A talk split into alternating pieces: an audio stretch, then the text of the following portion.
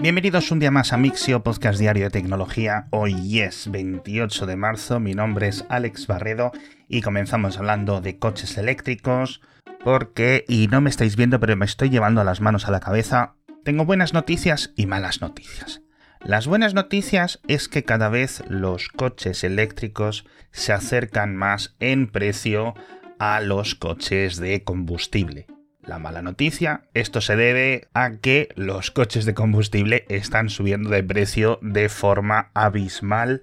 y el último informe anual de Jato, que es una consultora internacional de la industria del automóvil, la verdad, como digo en el boletín, me ha dejado helado. Tiene algunas gráficas y algunas cifras de referencia que literalmente dan miedo. O sea, es que dan miedo, dan pavor en las que intenta evaluar diferentes modelos de coches equivalentes de motor eléctrico y de motor de combustible en Europa. La diferencia de precio para coches equiparables ya es solo del 27%, no porque de media los coches eléctricos estén bajando de precio, sino lo contrario. Hoy en día, tanto en la Unión Europea como en Norteamérica, como en China, como en otras partes del mundo, que el mismo coche es hoy más caro que en 2017, que en 2015, etc. Hablo de modelos eléctricos. En coches de combustible, obviamente todos tenéis ojos y habéis visto esa subida de precios abismal de los últimos tres años, que tiene múltiples causas. El aumento de los beneficios por parte de los fabricantes, la caída de la fabricación, la caída de la demanda, las cadenas de suministros que siguen más o menos sin acabar de colocarse y en general me gustaría que lo leyerais, aunque está en inglés, lo podéis ver las gráficas y ver los datos por encima si queréis, porque merece la pena. Dentro de todas estas malas noticias hay un pequeño una pequeña luz al final del túnel y es que en España han caído los precios de los coches de segunda mano por primera vez en 30 meses. Desde agosto de 2020, el precio medio de un coche usado en España ha aumentado un 50% y ahora parece que ha tocado techo. ¿Cómo de rápido caerá ese precio? ¿Irá acompañado de una reducción de precios también de los coches nuevos, de un aumento de la oferta, de un aumento de las ventas, del leasing, del renting? La verdad es que es muy difícil de saber por dónde van a ir los tiros, pero sinceramente así poca transición de motores se va a poder hacer porque los datos están loquísimos y me estoy acordando ahora mismo del plan este de Francia de los 100 euros al mes por un coche eléctrico y me vuelve a entrar la risa tonta. En fin, vamos a ver si siguen adelante con, con ese plan. De hecho, nos vamos ahora a Francia precisamente porque han hecho la típica prohibición de TikTok en los dispositivos de los funcionarios, pero la han hecho bien, no como la Unión Europea, Canadá, Reino Unido, Estados Unidos, etc. En este caso, la decisión de Francia es que los dispositivos, tanto smartphones, tabletas, ordenadores, etc., de sus funcionarios no van a poder tener ni plataformas sociales, no solo TikTok, ni Twitter, ni Facebook, ni Instagram, ni historias, y tampoco aplicaciones ni juegos que no tengan que ver con su trabajo. Tiene todo el sentido, lo hemos dicho en este programa. Si no es que te espíen a través de TikTok, pero es que los mismos SDKs, los mismos banners, los mismos 200.000 elementos integrados dentro de las aplicaciones cualquiera del móvil son los que te están extrayendo los datos y los que acaban siendo vendidos al kilo a quien quiera comprarlo. Es decir, que de verdad que no se necesitan puertas traseras, ni servicios de inteligencia, ni nada, que puedes ir y comprarle los datos a empresas, que te van a decir que están anonimizados, pero ya sabes cómo funciona todo esto. En fin, por cierto, seguimos en Europa, no sé si esta es la última noticia al respecto, en concreto hablamos de los podcasts, porque la gente de Prodigioso Volcán ha publicado su análisis anual de la situación de los podcasts en este país, también de audiolibros, también de altavoces inteligentes y de un montón de cosas que os dejo los enlaces en las notas del episodio. Pero yo titulaba en el boletín, destacaba eh, un cambio sísmico en la escucha de podcast en España, porque mirando las estadísticas, que están basadas en sondeos a oyentes de podcast, la aplicación que hace unos años era casi sinónimo de podcast, que es la de Apple, el, heredero de iTunes, Apple Podcast, ya es la sexta aplicación más usada con el 5% de los oyentes, es decir, de toda la gente a la que le preguntan en este sondeo qué aplicaciones, qué métodos utilizan para escuchar podcast,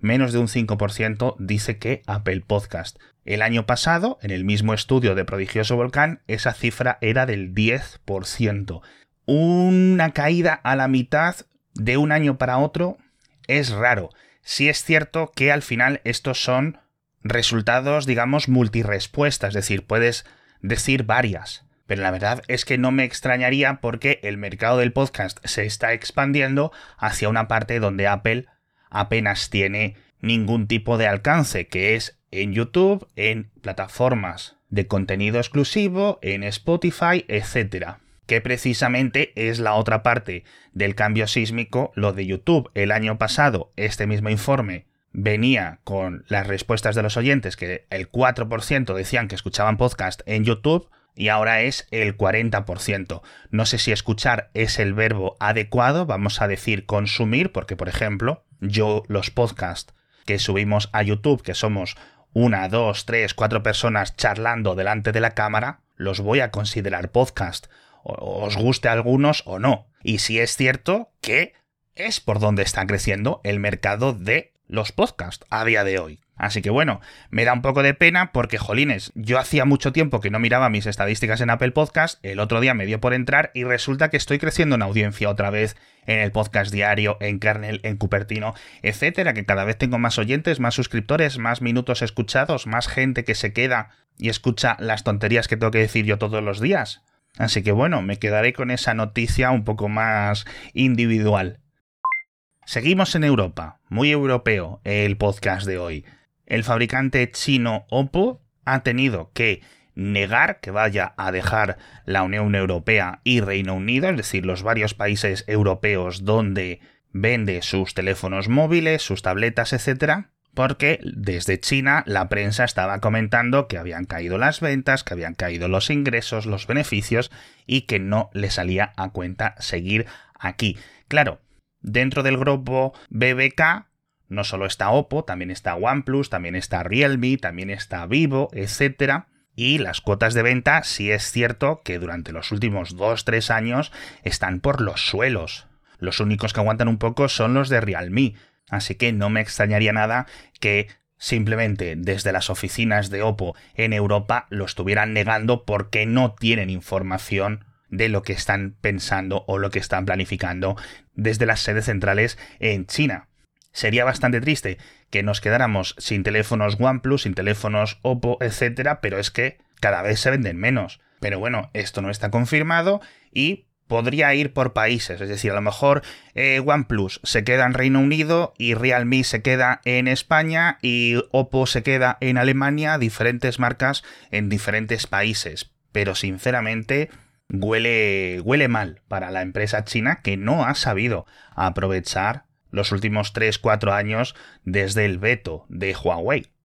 Y hoy no tenemos patrocinador, pero seguimos hablando de voces y de conversaciones de audio con una noticia que francamente no me esperaba y creo que es bastante innovadora. Unos aficionados han creado una expansión, ¿no? Bueno, un mod para el Fallout 4, ese videojuego ya de hace casi una década, que añade más funciones de las conversaciones que tienes con los diferentes personajes con los que te encuentras, ¿no? Ya sabéis que es un RPG y vas seleccionando en un árbol de decisiones las diferentes frases que les quieres contestar. ¿Cuál es lo innovador? No es que simplemente hayan añadido unos ficheros TXT con más respuestas al juego y listo, sino que han creado los propios archivos de audio con voces sintéticas que imitan las de esos personajes, con lo cual la experiencia pues es que es muchísimo mejor, la verdad. todo este trabajo de los fans de los videojuegos que modificaban, que traducían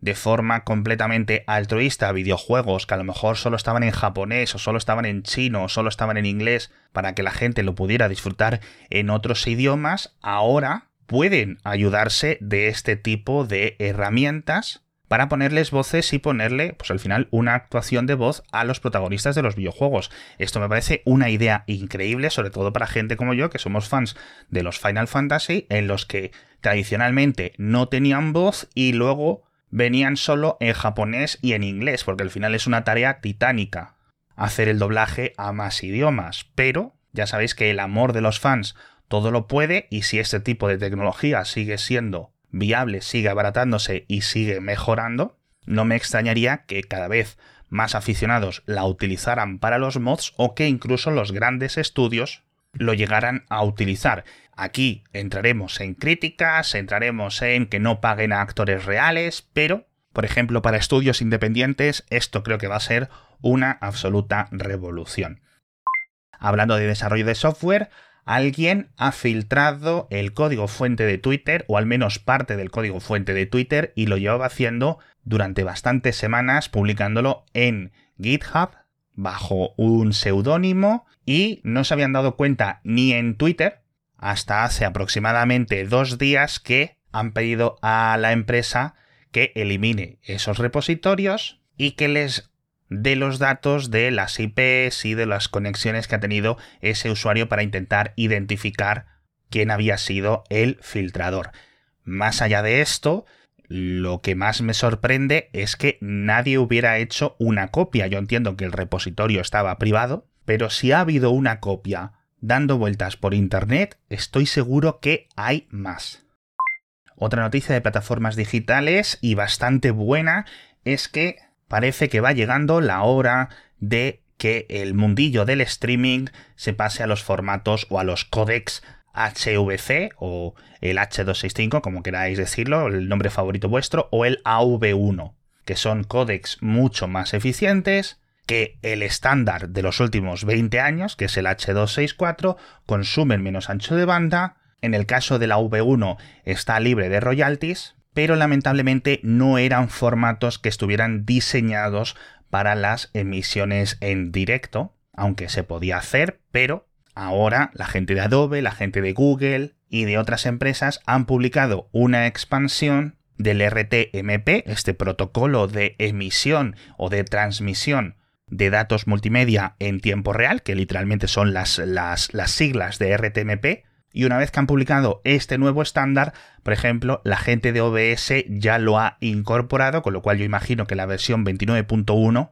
estará en beta la posibilidad de enviar datos en AV1 a Twitch, a YouTube y a quien lo soporte. Luego será cuestión de ir viendo que todo eso funciona bien, porque al final H264 tiene la gran ventaja de que funciona bien en casi todas partes, pero podían ser unos grandes ahorros de ancho de banda para todos. Imaginemos que en unos meses, por ejemplo, Twitch y YouTube, todo lo que están emitiendo en directo, lo están haciendo en AV1. Pues a lo mejor se ahorrarían el 30% del ancho de banda. Es que es muchísimo dinero, la verdad, y muchísima infraestructura y muchísima energía. No va a ir para todos porque va a haber dispositivos que vayan a tener que seguir chupando en H264, pero también me temo que muchas personas este ahorro de ancho de banda lo van a aprovechar para subir y empezar a emitir en 4K 120 frames por segundo sus partidas de videojuegos. Vamos, lo veo totalmente, totalmente claro. En fin, algunas noticias más en las notas del episodio, ya sabéis que todo lo que cuento os lo dejo ahí escrito, hablamos un poco de Salesforce, Hablamos de el Aura Ring, este anillo que nos permite ir dando seguimiento a nuestra actividad física, a nuestra salud, que sus ingenieros y científicos están trabajando en la detección de la menopausia y parece que con buenos resultados, utilizando y analizando diferentes biomarcadores a lo largo de los años, con lo cual puede ser algo muy, muy, muy bueno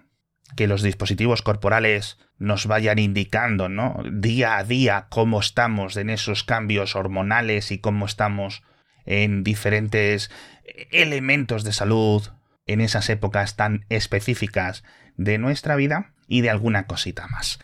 Hemos empezado con estas malas noticias del precio de los coches. La verdad es que Mira que hay veces que me gusta intentar elucubrar cómo puede ser o cómo qué es lo que va a pasar dentro de un año, dentro de dos años, pero aquí no tengo absolutamente ni idea. No sé si los coches eléctricos dentro de dos años van a costar la mitad o van a costar el doble. Cualquiera de las dos cosas que alguien me venga y me lo diga y escriba un artículo, me lo creo. Y con los coches de gasolina, igual. Ya la verdad es que después de casi 1200 episodios de podcast diario, pocas cosas me sorprenden. En fin, lo que no es una sorpresa es cuando me veáis, cuando me escuchéis mañana eh, otra vez con vosotros con más noticias de tecnología.